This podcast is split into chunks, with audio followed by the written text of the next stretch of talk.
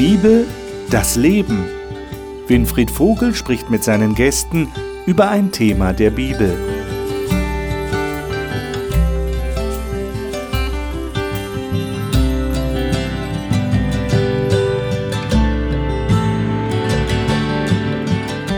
Gott hat versprochen, ist das Thema unserer Gesprächsrunde heute hier im Studio des Hauptchannel. Herzlich willkommen, schön, dass Sie wieder dabei sind. Wir studieren den Brief des Paulus an die Galater. Und wir hatten ja schon in der letzten Woche und in den Wochen davor festgestellt, dass der Paulus hier ein ganz wichtiges Anliegen hat. Er nimmt einen Konflikt wahr zwischen Menschen, die den Eindruck vermitteln, sehr stark sogar den Eindruck vermitteln, nämlich den Leuten da in der Provinz Galatien, dass Jesus als Erlöser gut und recht ist, aber das reicht noch nicht aus, wenn ich ihn im Glauben angenommen habe. Da muss noch was dazukommen. Und das hat mit dem Gesetz zu tun, das hat mit dem Gesetz des Mose zu tun, das hat mit Ritualen zu tun, die aus dem jüdischen Glauben kommen. Und der Paulus ist ganz irritiert. Und äh, letztes Mal haben wir gesehen, er hat gesagt, ihr unverständigen Galater, versteht ihr denn nicht, worum es eigentlich geht? Und heute geht es ihm um die Verheißung. Gott hat etwas versprochen. Was hat er denn versprochen? Und dieses Versprechen ist so gültig, dass Paulus das Anliegen hat, klarzumachen, das darf niemand ungültig machen durch irgendwelche Zusätze, durch irgendwelche Rückgriffe auf etwas, was davor gegolten hat. Darüber wollen wir in dieser Gruppe hier, in dieser Runde sprechen, das diskutieren ich hoffe, Sie haben einen Gewinn davon. bevor wir die Bibel aufschlagen, darf ich Ihnen die Gäste vorstellen. Elisabeth Straßner stammt ursprünglich aus Hanau am Main und arbeitet als Dozentin an einer Fachschule für Heilerziehungspflege. Die Bibel ist für sie eine Fundgrube für Orientierung und Hilfestellung in allen Lebenslagen. Siana Milanova ist in einer christlichen Familie aufgewachsen und hat dabei Jesus kennengelernt. Sie hat Musik studiert und ist derzeit an einer Schule für Mission in Österreich. Sie sagt, sie erlebe Gott als jemand, der Akzeptanz und Geborgenheit bietet. Martin Knoll ist Pastor und leitet seit einigen Jahren den Adventistischen Freikirchenverbund in Nordrhein-Westfalen. Er sagt, dass die Bibel trotz mancher Fragen, die offen bleiben, echten Halt auch in schwierigen Situationen geben kann. Dr. Christian Noack ist Pastor und Lehrer und hat im Studienfach Neues Testament promoviert. Derzeit ist er Schulleiter am christlichen Schulzentrum Marienhöhe in Darmstadt. Er sagt, sein persönlicher Glaube sei ihm dabei eine unverzichtbare Leitlinie. Schön, dass ihr da seid. Ich schlage vor, wir schlagen die Bibel auf, nämlich in Galater Kapitel 3. Da sind wir gerade in unserem Studium. Und wir setzen fort mit dem Vers 15. Und wir lesen mal des Zusammenhangs wegen und des Gedankengangs des Paulus wegen äh, die Verse 15 bis 18. Elisabeth, äh, welche Bibelversion hast du mitgebracht?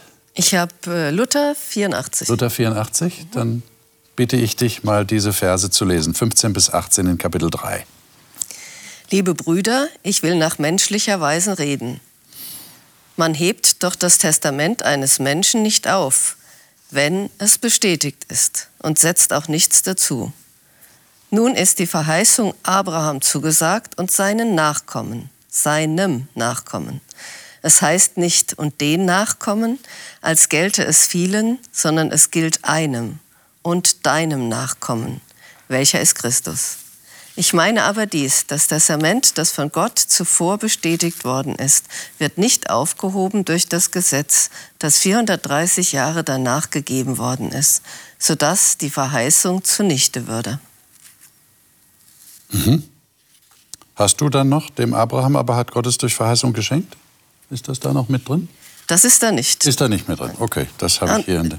18 wolltest du noch? Ja, 18, ja. Ah, genau. Ah, ja, doch, genau, dann ist es noch drin. Denn wenn das Erbe durch das Gesetz erworben würde, so würde es nicht durch Verheißung gegeben. Gott aber hat es Abraham durch Verheißung freigeschenkt. Okay. Gut, ich würde mal vorschlagen, wir gehen das Vers für Vers durch. Äh, was argumentiert denn der Paulus hier? Er sagt in Vers 15, ein rechtskräftig festgelegtes Testament kann ja nicht aufgehoben werden, man fügt auch nichts hinzu. Warum bringt er jetzt diesen Vergleich? Was will er damit sagen? Äh, ich habe den Eindruck von dem, was wir vorher gelesen haben, es geht um Leute, die sagen, das Gesetz muss noch befolgt werden, das muss noch hinzugefügt werden zu der Erlösung in Christus. Und jetzt kommt der Paulus und sagt, äh, das wäre ja wie, wie das Aufheben eines Testaments. Was will er damit sagen? Warum dieser Vergleich? Ich glaube, er wollte es mal runterbrechen für die normalen Leute, nicht so hochtheologisch oder okay. so, und sagt hier, ich vergleiche es mit einem Testament. Ja. Diesen Bund, den Gott mit Abraham gemacht hat, das ist wie ein Testament und das gilt. Aha. Und wenn jetzt 430 Jahre später was dazukommt, dann ist es im Testament nicht drin. Genau, und wenn jetzt Leute aus dem, was dazugekommen ist, noch ein, einen zusätzlichen Grund für Erlösung machen, dann sieht er das wie die Aufhebung eines Testaments. Mhm. Das Testament, das Gott gegeben hat. Mhm. Okay. Mhm. Würdet ihr sagen, das ist, äh, das ist plausibel? Also ihr würdet sagen, ja, das, das verstehe ich gut und das hilft mir? Ich würde, das auch, ich würde das auch unterschreiben, nämlich weil Gottes Wort sich nicht ändert. Das, was Gott einmal versprochen hat, das hält er auch. Es kann nicht sein, dass er vor 430 Jahren was gesagt hat, versprochen hat und jetzt plötzlich was Neues dazu kommt und das, das Alte nicht mehr gilt. Mhm. Das ist nämlich das Gute bei Gott. Er ist nicht wie die Menschen. Wenn er was sagt, dann steht er auch zu seinem Wort. Aber jetzt glaube ich, müssen wir was äh, zu dem Gesetz sagen, dass, dass wir das richtig auf die Reihe bekommen. Das Gesetz war doch auch von Gott gegeben, oder nicht? So würden doch jetzt, nehme ich mal an, die Gegner des Paulus argumentieren. Würden sagen, also Gesetz ist von Gott gegeben, das ist ja nichts Schlechtes. Hat ja auch Paulus zugegeben, das Gesetz ist nicht schlecht. Äh, worum geht es ihm dann hier? Also es ist so, dass für ähm, Juden, auch für Paulus, als er noch ganz im jüdischen Glauben verankert war, das Gesetz die, die zentrale Offenbarung Gottes gewesen ist. Und jetzt ist ihm Christus erschienen, als Juden. Und jetzt erkennt er, Christus ist die Offenbarung Gottes. Da komme ich noch näher ran an Gott, wer Gott selbst ist. Und jetzt versucht er zu klären, was ist denn eigentlich auch in der Schrift, was für uns das Alte Testament ist, aber für die ersten Christen natürlich die Schrift, es gab noch kein Neues Testament, was ist da eigentlich im Mittelpunkt? Und Paulus behauptet, nicht das Gesetz ist der Mittelpunkt der Schrift, sondern die Verheißung. Es gibt zwei Worte Gottes. Und das erste Wort Gottes, die Verheißung, ist entscheidend. Hm. So würde ich das verstehen. Ähm, er verlagert den Schwerpunkt vom Gesetz als Mitte der Schrift zur Verheißung als Mitte der Schrift, die sich dann in Christus erfüllt. Hm. Was ja im Griechischen übrigens ganz ähnlich klingt, nicht? Ja, Evangelia äh, heißt Verheißung und Evangelion ist das Evangelium. Ja. Und da kann er auch so, also von dem Wort her, also ein ja. Wortspiel machen. Wortspiel, ja. Genau, ja. mhm. äh, was meint er denn, können wir das noch mal klären, mit Verheißung? Das ist jetzt ein Wort, das wir hören. Was, was ist der Inhalt dieses Wortes, dieses Begriffes? Du hast es ja sehr schön ausgeführt, Christian. Also das, er sagt, die Verheißung ist die Mitte, nicht, nicht das Gesetz. Aber was, ist, was, was verkörpert die Verheißung? Was sagt er hier? Also das sagt Paulus ganz klar, dass das Christus ist. Hm. Jesus Christus ist. Dass er der verheißen ist, dass er der Segen ist, der versprochen worden ist ja. dem Abraham. Aber erstaunt euch das nicht? Ich meine, Abraham, die Abraham-Geschichte kennen wir doch. Der, der hat doch ein Nachkommen verheißen bekommen. Und er hat ja lange darauf gewartet, dass der endlich kommt. Und er kam. Und es war Isaak. Er hat ein Volk auch versprochen. Ja, ja eben. Natürlich. Aus dem Nachkommen soll ein Volk werden so groß wie, ja, dass man es nicht zählen kann. Ne? Und dass ein Segen davon ausgeht. Mhm, genau. Und dieser Segen ist durch Jesus Christus reingekommen in die Welt. Mit welcher Berechtigung sagt denn jetzt der Paulus, das ist Christus? Eigentlich nur mit der Berechtigung desjenigen, der dem Christus erschienen ist. Aha. Also für Paulus, äh, der war ja wirklich durch und durch in der Schrift bewandert und der kannte ja die Argumentation auch der Gegner. Der hat das ja selbst so vertreten und der hat gesagt, bei mir im, im zweiten Korintherbrief wird das so beschrieben, es liegt so lange ein, ein, eine Decke auf der Lektüre der Tora, bis ihnen Christus offenbart wird. Ihm ist Christus erschienen. Und Christus ist für ihn Gottes Sohn und damit Gott selbst. Mhm. Und der ist mir jetzt erschienen, unmittelbar. Und von dieser Christusgeschichte, was Jesus Christus für uns getan hat, für uns gestorben, auferstanden, jetzt kann ich eigentlich die Schrift erst wirklich begreifen. Jetzt kann ich ganz selbstbewusst sagen, wenn er da steht, in seinem Samen, er zitiert ja direkt aus dem ersten Buch Mose, kann er sagen, das ist Christus. Das weiß er aber, weil Christus da ist. Das ist also nicht noch eine Zukunftsaussage, sondern Christus ist erschienen. Und jetzt im Lichte dessen, was Christus getan hat, sein Leben, Kreuz, Auferstehung, kann die Schrift erst wirklich verstanden werden. Das ist die Behauptung von Paulus. Hm. Ist natürlich sehr provokativ. Aber mit diesem Selbstbewusstsein interpretiert er jetzt die Schrift von Christus her. Ich meine, da entsteht natürlich sofort die Frage, äh, wird er es wohl geschafft haben, die Leute zu überzeugen mit dieser Interpretation? Das ist jetzt Spekulation, ja? wir, wir wissen es nicht genau. Wir, wir, hoffen mal. Er hat ja nun alles reingelegt in den Galaterbrief, dass er wenigstens die, die er selber in den Glauben geführt hatte, äh, dass er die wieder neu überzeugt davon, dass das richtig ist, was er ihnen schon von Anfang an gesagt hat. Aber die anderen, wenn ich mir so vorstelle, die wirklich im, in diesem Glauben verhaftet sind, ja, das Gesetz ist die Offenbarung Gottes, was ja auch stimmt. Und das ist jetzt die Mitte. Und jetzt kommt einer wie Paulus und sagt, na, aber du musst es von Christus her sehen. Und nur wenn du es von Christus her siehst, dann kannst du es richtig verstehen. Wie, wie erschließt sich das jemand? Ist das möglich, dass man, das ist ja wie so ein Schlüssel, den man in die Hand bekommt, den muss man aber erst mal annehmen. Ne? Ich würde antworten mit einem Ja, aber. Also das, glaube ich, ist ganz häufig, dass wenn diese ähm, Zentrierung so klar ist, dann wird gesagt, ja, die Gnade und das Heil liegt bei Christus, aber. Und das Gesetz hat trotzdem eine Bedeutung. Mhm. Hm. Also das, glaube ich, wird passiert sein. Das wird wahrscheinlich passiert sein. Wobei man natürlich sagen muss, die Leute damals, die haben ja eben Christus nicht akzeptiert als den Sohn Gottes, als den Messias. Das war ja die Krux, das war ja das Problem. Und wenn das nicht passiert, dann hat man auch diesen Blickwinkel nicht, den der Paulus hier eingenommen hat. Ich finde es irgendwie traurig. Es gibt ein Gesetz, das äh, die Sünde zeigt. Und dann gibt es auch eine Möglichkeit, dass wir gerettet werden durch Christus Jesus. Und wir entscheiden uns gegen diese Möglichkeit, mehr oder weniger. Ich kann das von meiner heutigen Sicht, ich glaube, nicht so gut begreifen, warum die Galater so waren. Also das ist ein Geschenk, so wie Verheißung ist auch ein Geschenk. Wenn mir jemand was verspricht, das ist etwas, was ich ähm, empfange, was ich bekomme, was so ein, ein, eine Art etwas, was ich wahrscheinlich auch nicht verdient habe. Und anstatt zu sagen, ja, dafür entscheide ich mich, halte ich an meinem Gesetz fest. Ja, das ist jetzt eine interessante Frage, die du da aufwirfst. Äh, und der sollten wir mal nachgehen. Wie, wie kommt es denn, dass jemand das Einfachere, sage ich jetzt mal, ja. das Geschenk nämlich, zurückweist weil er der Überzeugung ist, äh, es ist besser, wenn, wenn ich jetzt dafür sorge, dass ich die Gebote halte, dass ich das Gesetz erfülle. Wie kommt das, dass man das scheinbar einfachere, nämlich ein Geschenk anzunehmen, ablehnt und lieber den schwereren Weg geht und den als den einfacheren ansieht? Wie kann das passieren? Martin.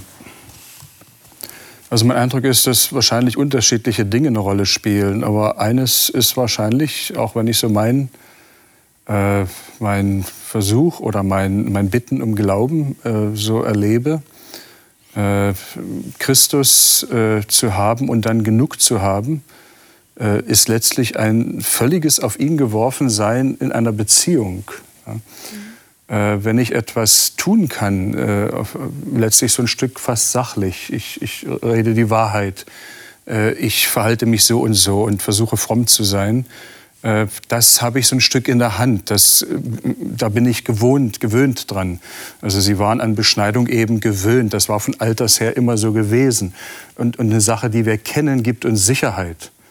Wenn wir ein Programm vor uns haben und in der Kirchengemeinde sitzen, da steht drauf, Minute für Minute, was kommt, gibt eine gewisse Sicherheit. Und wenn da plötzlich keins da ist und die machen was ganz anderes, dann muss ich mich darauf einlassen, was die Menschen tun. Und sich auf jemand einlassen, der lebt, der sogar alles in der Hand hält, der über allem steht, ist irgendwo der Unsicherheitsfaktor enorm groß, gegen dem Sicherheitsbedürfnis, was wir, glaube ich, immer haben. Aber ich meine, wenn ich, wenn ich tatsächlich verurteilt werde, weil ich gesündigt habe, weil ich gegen das Gesetz verstoßen habe und dann kommt jemand und sagt, ich übernehme diese Schuld, das ist ja Erlösung, ja, mhm. was ich hier beschreibe, äh, dann überlegt man sich schon, meine, was könnte der Grund sein, das abzulehnen? Zu sagen, nee, das will ich nicht. Ich glaube nicht, dass die, die Lehrer, die dort in Galatien aufgetaucht sind, auch die Galater selbst das abgelehnt haben. Aber sie haben ihnen gesagt, äh, das reicht nicht du, aus. Das reicht nicht aus. Okay. Äh, Christus äh, ist das Tor dazu, jetzt zum Volk Gottes dazu zu gehören. Und zum Volk Gottes dazu gehören bedeutet eben auch Beschneidung, bedeutet all die Gesetze einzuhalten, die zum jüdischen, zur jüdischen Existenz dazugehören. Dann ist man im sicheren Hort. Und das hat sogar damals sogar auch tatsächliche Sicherheitsgründe gehabt. Wenn man im Schutz der jüdischen Gemeinschaft war, war man nicht geächtet. Das war eine erlaubte Religion vom römischen Reich hier. Mhm. Die Christen waren illegal. Ja. Wer die Freiheit in Christus gelebt hat, hat keine Anbindung mehr gehabt, weder an die heidnischen Kult noch an den jüdischen Ritus. Er ist ganz frei, fast vogelfrei könnte man sagen, und wird verfolgt. Also die Galater haben vielleicht auch äh, das interessant gefunden als Heidenchristen. Ähm, ja, wenn wir jetzt zum Judentum dazugehören, sind wir auch besser geschützt, rechtlich. Es war sicherlich auch so eine gewisse Attraktion. Und das war natürlich tatsächlich ein Anreiz, äh, das auch anzunehmen, was Sie gesagt haben. Weil es war zunächst mal keine Ablehnung von Jesus mhm. und seiner Erlösungstat, aber Paulus versucht ihnen jetzt offensichtlich klarzumachen, es ist eigentlich ja. eine Ablehnung. Ja. Wenn ihr diesen Weg geht, dann ist es eine Ablehnung. Ja. Und deshalb regt ihn das auch so auf. Deshalb genau. ist er so aufgewühlt. Mhm. Ja. Also wir haben, vielleicht sind wir in unseren Kulturkreisen noch mal schwerer dran. Äh, es ist schon nicht leicht, äh, uns auf Beziehung einzulassen. Ne? Jesus sagt, wenn ihr nicht werdet wie die Kinder, und dann habe ich das Bild so vor Augen, wie er so ein Kind auf den Arm nimmt. Da steht, er herzte die Kinder. Und ich stelle mir vor, das Kind wird äh, mit einem Strahlen überglücklich, Hand um seine Schulter. Aber ich Erwachsener, das, das macht man doch nicht. Das ist, ist furchtbar. Also äh, reiß dich mal zusammen, äh, zieh dich ordentlich an, stell dich gut hin, mach einen guten Eindruck. Äh, und wir wollen guten Eindruck machen. Wir leben von Anerkennung heute vielleicht mehr denn je in unserer Gesellschaft. Und Anerkennung, da können wir doch was dazu tun, da können wir uns verhalten und benehmen. Äh, sich als Kind, also Jesus nimmt ja diesen Begriff, völlig äh, auf ihn zu verlassen und sich selber so ein Stück los, also nicht ein Stück, sich selber komplett loszulassen mit dem ganzen inneren Ehrgeiz und, und dem Richtigen und was man alles weiß und was man studiert hat und erkannt hat. Äh, da haben wir ein Problem. Mhm. Ich glaube, das ist wirklich, wie du sagst, ähm, die Leute heutzutage haben eine Bindungsangst. Und das ist wahrscheinlich bei der Sache mit Jesus genauso. Die Beziehung mit Jesus ist nicht etwas, was du heute tust und morgen dir Pause davon nimmst. Und sich für sein Geschenk zu entscheiden, bedeutet auch, ähm, sein eigenes Leben mehr oder weniger danach zu richten. Das bedeutet Bindung, die langfristig ist. Aber dann das, was daraus entsteht, nicht als eigenen Verdienstzusatz zu dem Geschenk zu sehen. Ja. Ich glaube, das ist das Problem, das wir hier bei den Galatern haben. Und das ist die Herausforderung. Äh, wie, wie gelingt euch das, würde mich interessieren. Wie gelingt euch das? Das scheint ja wirklich die Krux zu sein. Das, was ich jetzt im Geist, sagt Paulus, ja, im Geist lebe, da werden wir noch in den weiteren Kapiteln des Galaterbriefes drauf kommen, weil er das sehr stark erwähnt, was ich dann im Heiligen Geist lebe, also das veränderte Leben, das ich führe durch Jesus, dass das nicht ein Zusatz wird zu dem, was Christus getan hat. Wie, wie, wie schafft ihr das? Ist das einfach ein Bewusstsein, das ihr immer wieder neu schärft? auch wenn ich jetzt ein Leben führe, so wie Jesus es möchte, ist aber das, was ich da lebe, nicht ein, ein zusätzlicher Verdienst, etwas, was ich leiste und was dann in die Waagschale geworfen wird zu meiner Erlösung. Ich habe für mich was ähm, vor einiger Zeit entdeckt. Ich habe über die Geschichte ähm, nachgedacht, damals Adam und Eva. Sie haben sich gegen Gott entschieden, die sind von Gott weggelaufen. Und ich habe für mich begriffen, dass wenn ich jeden Tag zurück zu Gott komme, bewusst vor ihm stehe und sage, ich kann es nicht alleine tun. Ich übergebe dir heute alles, was ich habe, meine Probleme, meine Freude, meinen äh, Erfolg, mein, meine Fehler. Ich gebe dir das alles, so wie auf einem Altar. Das ist mein Opfer, was ich dir bringe. Und danach kann ich erst den Tag starten. Ich habe entdeckt, für mich macht das einen Riesenunterschied. Nicht einmal die Woche, nicht wenn ich Zeit habe, sondern jeden Tag. Und das wäre dann dieses sich, sich das Ja. bewusst machen. Das hilft mir enorm. Okay. Okay. Wie geht's euch? Ich habe so einen Gedanken noch, woher das vielleicht kommt mit diesem Glauben an das Gesetz auch ein bisschen und da für mich auch so eine Lösung gefunden vielleicht. Und zwar, ich glaube, dass das Christenleben so anfängt wie ein Baby und äh, dass man sich entwickelt zu einem mündigen Christen sozusagen. Und ähm, ich merke das bei meinen Schülern, Berufsschule, dass die am Anfang, wenn sie in einen Beruf neu reinkommen, wollen die gerne eine Checkliste haben. Das und das muss ich machen. Wenn das und das passiert, dann mache ich das und das und dann ist das richtig. Und das gibt es in der Komplexität eines Berufes nicht mehr. Ja, also das ist, äh, kann man sich eigentlich davon verabschieden. Es gibt Untersuchungen von Dreyfus und Dreyfus sind ein Kybernetiker und ein Mathematiker, die untersucht haben, wie man vom Anfänger zum Experten wird in einem Beruf. Und ein Beispiel ist der Schachspieler. Der braucht auch Check Checkliste, den Läufer setze ich so, den, das Pferd setze ich so. Später, wenn er zum Experten wird, braucht er etwas anderes. Ja, und dann kann er sich an der Checkliste nicht mehr festhalten, sondern muss sich davon befreien auch. Und muss ein eigenes, eine Idee entwickeln, was er will. Und wie es, also, und so denke ich, wächst man auch im Glauben. Dass man am Anfang vielleicht ein Regelwerk auch braucht und das auch gerne nimmt. Und vielleicht ist es am Anfang auch nicht erke- verkehrt, erstmal das Gesetz zu nehmen, solange es nicht heilsbringend ist. Das Heil liegt woanders. Aber Regeln zu haben, ist erstmal am Anfang vielleicht gar nicht so schlecht, wenn man aus der Gefangenschaft der ägyptischen, Ja. sagt man so, rauskommt als Sklave dieser Sünde, Ja. braucht man vielleicht auch ein paar Regeln. Aber das Risiko ist natürlich trotzdem gegeben, dass man dann doch dabei bleibt und das vielleicht doch dann ummünzt in einen Verdienstgedanken. Ja, und zwar, und zwar dann, wenn man, wenn man glaubt, dass man die Beziehung zu Gott über das Gesetz aufbaut.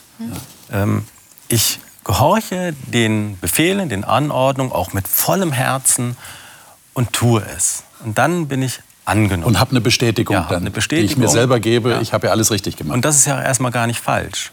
Aber Paulus entdeckt jetzt, dass was Gott in Christus offenbart hat, ist ein anderer, ist ein anderer Weg. Und dann versucht er das nochmal zu erklären, was das mit dem Gesetz war. Das werden wir dann äh, später noch sehen. Ja. Aber er will einfach sagen, das Erstaunliche ist, dass Gott seine Beziehung gar nicht über das Gesetz aufbaut zu uns, sondern über die Verheißung und die Erfüllung der Verheißung, über Jesus Christus. Gott will wirklich eine echte Beziehung, wie zwischen Vater und Kindern zwischen einem, dem Sohn Gottes und wir sind dann seine, wir sind auch dann Söhne, also einer ganz engen Beziehung. So will Gott das. Er will uns eigentlich wirklich als seine Ebenbilder annehmen, mit uns in eine ganz tiefe Beziehung gehen. Und das ist erstmal eine große Zusage, Kindschaft. Ja, wir sind wirklich Kinder Gottes. Davon, ich bin sehr dankbar, dass meine Eltern mich so erzogen haben. Immer von diesem Zuspruch her. Aber wenn man mit Christus verbunden ist, Jesus Christus, dann ist auch der Anspruch, der mit Jesus Christus verbunden ist, äh, die Idee der Liebe, ähm, die Idee der Nächstenliebe, der Feindesliebe, äh, sein Leben an, an, an dieser Liebe Gottes auszurichten, ist ja dann auch wieder eine Herausforderung. Aber die kommt aus dieser Beziehung heraus. Da muss man nichts mehr beweisen, sondern man, es ist ein, eine Darstellung dessen, was man geworden ist. Und, und das hat Paulus selber so begeistert, als Jude. Er ist ja weiterhin Jude. Wir dürfen nicht denken, er ist jetzt Christ und verachtet jetzt seine, seine jüdische Ja, ja, genau. Tradition. Aber, aber dieses Denken über das Gesetz, zu Gott eine Beziehung aufzubauen, das hat er ersetzt durch, ich baue die Beziehung durch den Sohn, über den Sohn Gottes zu Gott auf. So will das Gott. So will das der Gott meines jüdischen Volkes. So hat er das schon bei Abraham angedacht und jetzt hat er es erfüllt. Und davon ist Paulus so begeistert, voller Geist, dass er das Genau. irgendwie nicht begreift, warum sie jetzt wieder das über das Ja. aktive Handeln zu Gott wollen. Sagt, Ich, das, das bringt er in Vers 17 eigentlich zum Ausdruck. Lesen wir den nochmal. Ja, da steht, dies aber sage ich, einen vorher von Gott bestätigten Bund. Das ist eigentlich das, was du gerade gesagt hast, dieser Bund, der ja am Anfang stand. Genau. Ich möchte mit dir einen Bund schließen. Das heißt, es ist, du, du sollst mein Kind werden, du gehörst zu mir. Ja? Macht das 430 Jahre später entstandene Gesetz nicht ungültig, sodass die Verheißung unwirksam geworden wäre. Ja? Also hier versucht ja Paulus offensichtlich, ähm, das, den, den Dingen hier den richtigen Stellenwert einzuräumen. Ja? Der Bund ist auf jeden Fall das, was Gott von Anfang an wollte. Und das Gesetz, hast du ja auch gesagt, nicht, das ist dazugekommen, um den Sklaven Ägyptens, äh, den Juden, eine Möglichkeit zu geben, sich zu orientieren, ja, weil sie dem völlig entwöhnt waren in Ägypten. Aber er sagt, das darf nicht den Platz des Bundes einnehmen. Für mich stellt sich jetzt die Frage, wenn wir diesen äh, Vers 17 betrachten, ist es nicht so, der Bund war zuerst da, also die Beziehung war zuerst da, dann genau. kam das Gesetz. Das bedeutet für mich, das Gesetz dient der Beziehung und das Gesetz schützt die Beziehung. Es sind nicht nur irgendwelche Regeln, die wir bloß befolgen müssen, weil wir jetzt drin sind in diesem Bund, sondern damit der Bund erhalten bleibt, ist das Gesetz da. Das ist so wie mit möglichen anderen ähm, Verträgen. Die schutz, schützen das, wofür sie geschaffen sind. So wie bei der Ehe. Es gibt gewisse Sachen, die man befolgt, damit die Ehe funktioniert. Die Ehe ist nicht da, um das Gesetz zu erfüllen, sondern das Gesetz dient der Ehe. Okay. Das würde aber meines Erachtens ein bisschen dem Wortsinn widersprechen, Ja. weil Paulus ja gerade am Anfang gesagt hat, es gab keine Zusätze zu der Verheißung. Es wurde nichts ergänzt, sondern es ist nur dazwischen hineingekommen. Man müsste nur klären, was für ein Gesetz meint er dann hier wirklich. Meint er wirklich das Gesetz, du sollst deinen Nächsten lieben wie dich selbst? Ist das nur dazwischen hineingekommen? Oder meint er wirklich die Beschneidung? Meint er die Speiserituale, die die Juden von Nichtjuden getrennt haben? Das war ja wirklich ein, ein großes Thema. Man kann nicht mit allen Menschen zusammen essen, echte Gemeinschaft haben, echte Beziehung, weil die Essensrituale es nicht zulassen. Ja, ich ich finde es ja interessant, dass Jesus selber auf die Frage, die ihm gestellt wird von den Schriftgelehrten, was ist denn das höchste Gesetz, dass er genau das zitiert. Du sollst Gott lieben. Das ist eigentlich Ausdruck des Bundes. Und deinen Nächsten wie dich selbst. Ja? Äh, Also es ist wirklich die Frage, welches Gesetz ist hier eigentlich gemeint? Ja? Ist es das, das, was Jesus als den Inhalt des Bundes bezeichnet? Das hat ja immer Gültigkeit und das hat schon im Bund Gültigkeit gehabt. Ja? Oder sind es diese Dinge, die eben die Zeit geregelt haben im Volk Israel?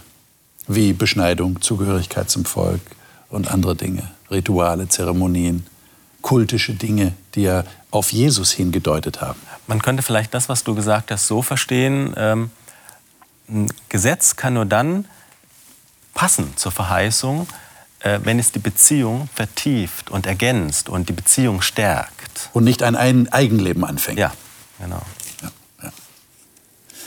Äh, lesen wir mal die nächsten beiden Verse noch dazu. Also wir, wir können noch ergänzen, Vers 18. Äh, du hast vorhin auf, auf Kindschaft hingewiesen, du auch, Christian. Und hier kommt das Erbe ins Spiel. Und das ist ja, das ist ja die Folge der Kindschaft.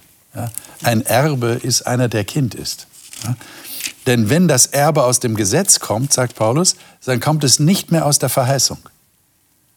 Dem Abraham hat Gott es durch Verheißung geschenkt. Ja? Also hier geht es um das Erbe.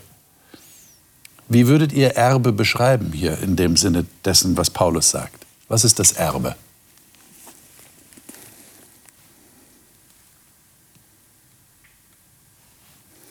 Erlösung, das ist das Geschenk, dass er sagt, äh, du bist mein Kind, ich will dich zurückhaben. Mhm. Zurzeit sind wir getrennt durch die Schuld, durch die Sünde, das, was geschehen ist, äh, die Bibel am Beginn und die ganze Geschichte, die wir so kennen. Und äh, Gott hat das tiefe Bedürfnis, seine Kinder zurückzuhaben. Und Paulus ist wahrscheinlich genau der Richtige, der denkt als Missionar, der will alle retten. Er will alle retten. Wenn man so überlegt, warum schüttelt der Paulus die Galater so fürchterlich? Also das ist ja schon ein sehr äh, ein, ein, so klarer Brief und das ist also richtig, also ihr Unverständigen hier, das, den Abschnitt heute fängt er mal wieder an mit ihr Geschwister, ihr Brüder, also, aber Paulus äh, rüttelt an den Ketten. Ich dachte, wenn Petrus das gewesen wäre, wie wäre das ausgegangen? Also spannend, er hat genau den Richtigen dorthin gestellt. Er gibt die Freiheit, er muss nicht einen Roboter losschicken, der irgendwo was, was klarstellt. Äh, und ist an der Stelle so klar und sagt, es ist nur ein Punkt, um den es geht. Mhm du bist mein Kind und es wird mich nichts davon abbringen, äh, dich immer zu lieben. Also das Unbegreifliche für uns und dafür habe ich alles getan und ich möchte, ich möchte, äh, dass du wieder zu mir zurückkommst. Er hat scheinbar die große Sorge, nicht nur scheinbar, sondern wirklich die Sorge gehabt, dass die Leute die Kindschaft verlassen oder die Kindschaft vergessen und wieder zu Knechten werden, mhm. wieder zu Sklaven werden. Mhm. Und er sagt, das darf doch nicht sein. Ihr seid doch Kinder geworden. Ihr habt es doch verstanden, dass ihr jetzt Kinder seid, dass ihr Erben seid. Mhm. Und jetzt wollt ihr wieder zurück, praktisch nach Ägypten und Sklaven werden? Mhm. Das kann es doch nicht sein. Mhm. Ne? Das, das, ist seine Aussage eigentlich. Und deshalb wühlt ihn das so auf. Lesen wir mal die Verse 19 bis 20. Äh, Siana, sei doch so gut und lies mhm. du hast die Elberfelder, Elberfelder Übersetzung. Mhm. Wozu nun das Gesetz? Die Übertretungen wegen wurde es hinzugefügt, bis der Same käme, dem die Verheißung gilt.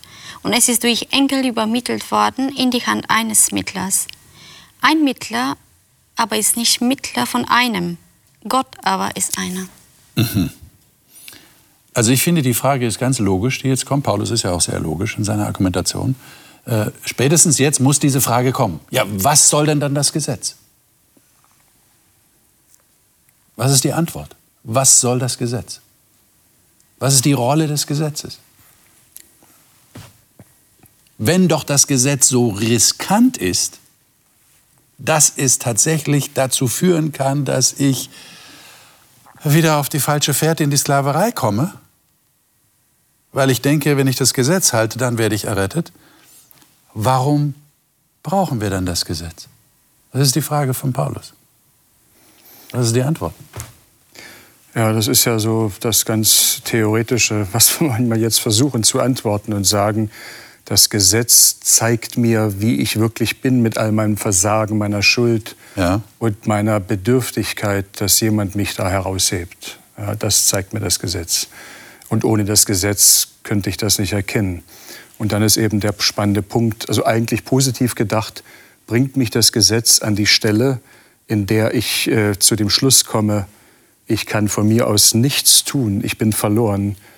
Äh, Herr, äh, nimm mich wieder an. Mhm.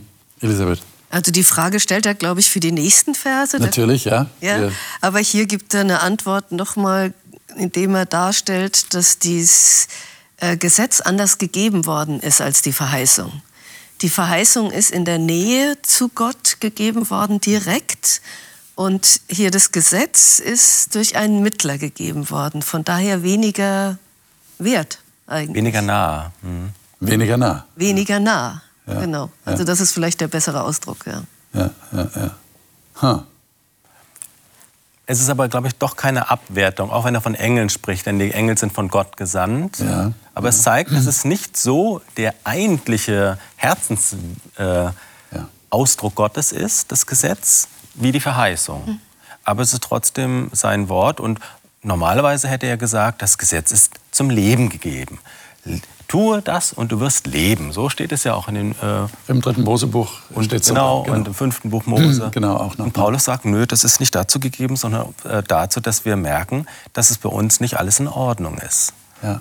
Und ähm, das ist für uns als moderne Menschen eine große Herausforderung, äh, in unserer Identität zu akzeptieren, dass wir nicht nur möglichst optimal dastehen, gute Menschen sind, gut dastehen vor anderen, vor einem selber. Ja. Äh, nimm dich an, so wie du bist.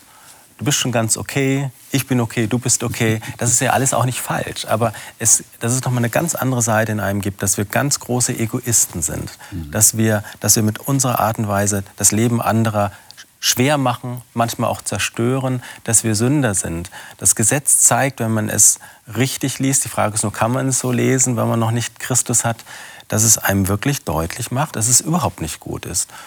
Und das, denke ich, ist auch ganz wichtig, ne, die Schattenseite in einem selbst wirklich anschauen zu können. Das ist ein mhm. bisschen so die Idee auch des Gesetzes. Ja, und dass ich, äh, wenn ich das dann erkannt habe, nicht einfach sagen kann, jetzt reiße ich mich am Riemen mhm. und jetzt mache ich alles richtig, sondern dass ich vielmehr erkenne, ich brauche jemand, der mir aus diesem Dilemma heraushilft. Ich brauche die Beziehung zu Gott. Denn letztlich geht es ja darum, wieder zu Gott, wieder ins Paradies zurückzufinden. Und der Weg ins Paradies läuft nicht darüber, äh, das Gesetz vollkommen zu halten, sondern Jesus ist die Tür. Wie so wie ich es eben interpretiert habe, hat es Luther dann auch verstanden und ja. interpretiert ja. und auch gesagt, es ist wirklich notwendig, dass man in der Kirche nicht nur den Zuspruch bringt, angenommen sein, sondern auch das Gesetz predigt, dass die Menschen auch irgendwie merken, mit mir ist nicht alles in Ordnung. Das ist die Funktion ein bisschen kritische Selbsterkenntnis zu mhm. wecken. Mhm. Nicht die Menschen dann klein zu machen, das könnte auch mal die Wirkung sein, sondern in, in erwachsenen Menschen ein Bewusstsein zu schaffen, dass man ein realistisches Selbstbild ent äh, entwickelt. Okay. Dazu gehört eine ganz äh, negative Seite und die wird nur überwunden im Glauben an, an Gott, täglich neu. Ja. Wir haben ja einen Pastor hier sitzen, der, der predigt immer wieder. Gesetz predigen? Klar. Ja? 100 Prozent. ich habe das schon durchaus äh, an manchen Stellen mit, mit Verwunderung wahrgenommen. Wenn ich so die 30 Jahre zurückschaue, so in diesem Dienst, äh, ich war in den ersten Jahren durchaus straight unterwegs. Die Gemeinde hat mich erregt in ihrer Passivität und ich habe Gericht gepredigt und Gesetz. Nicht nur, natürlich hat man auch die richtigen Formulierungen dabei, man kann das ja alles immer noch abrunden. Äh, und ich habe gedacht, wie rüttelst du die auf? Ja, voller Emotionen. äh, und was, was mich verwundert hat, dass manche dann kamen und sagten, das war so eine gute Predigt. Hast es uns mal wieder richtig gezeigt. Äh, das kam mir fast so ein bisschen, also ein bisschen schon sehr schräg vor, im Sinne von, wir fühlen uns jetzt wieder ein Stück, wir wissen ja, dass wir manches nicht gut machen. Mhm. Wir sind auch vielleicht nicht so unterwegs für den Herrn und für die Gemeinde und für die Kirche. Aber jetzt haben wir so ein bisschen unsere Strafe bekommen im übertragenen Sinne, jetzt geht es uns wieder gut. So ein richtiges Wort mal so vor die, vor die Brust. Äh, aber äh, das ist so, wenn ich so die Jahre zurückschaue, eben nicht der Punkt, wo Leute anfangen nachzudenken. Äh, liebe Gott und deinen Nächsten wie dich selbst, das ist das Gesetz, sagt Christus. Und Gott zu lieben ist ja noch mal so ein Stück äh, im, im, Unklaren, nebulös vielleicht, wenn man so am Glauben am Beginn steht. Aber den Nächsten, da scheitere ich schon grundlegend und ich weiß so viele um mich herum und äh, bin letztlich ohnmächtig von mir aus. Was kann ich tun? Mhm. Gott zu lieben, sagst du, ist vielleicht ein bisschen entfernt von unserem Verstand, weil wir ihn nicht sehen. Aber aus meiner eigenen Erfahrung kann ich sagen, dass es sehr einfach ist, Gott zu lieben. Es ist viel einfacher, ihn zu lieben, als einen Menschen zu lieben. Weil er halt anders ist. Er ist jemand, der, der alles aufgibt, um mit mir zu sein. Ihm fällt es nicht schwer. Mhm. Ich habe auch noch ein Beispiel von mir. Und zwar ähm, habe ich Krebs gehabt vor drei Jahren. Und dann ist man erstmal verunsichert und sucht auch ein bisschen nach Regeln, was macht gesund und was macht nicht gesund. Natürlich. Oder was kann man lassen und ja, so weiter. Ja, ja.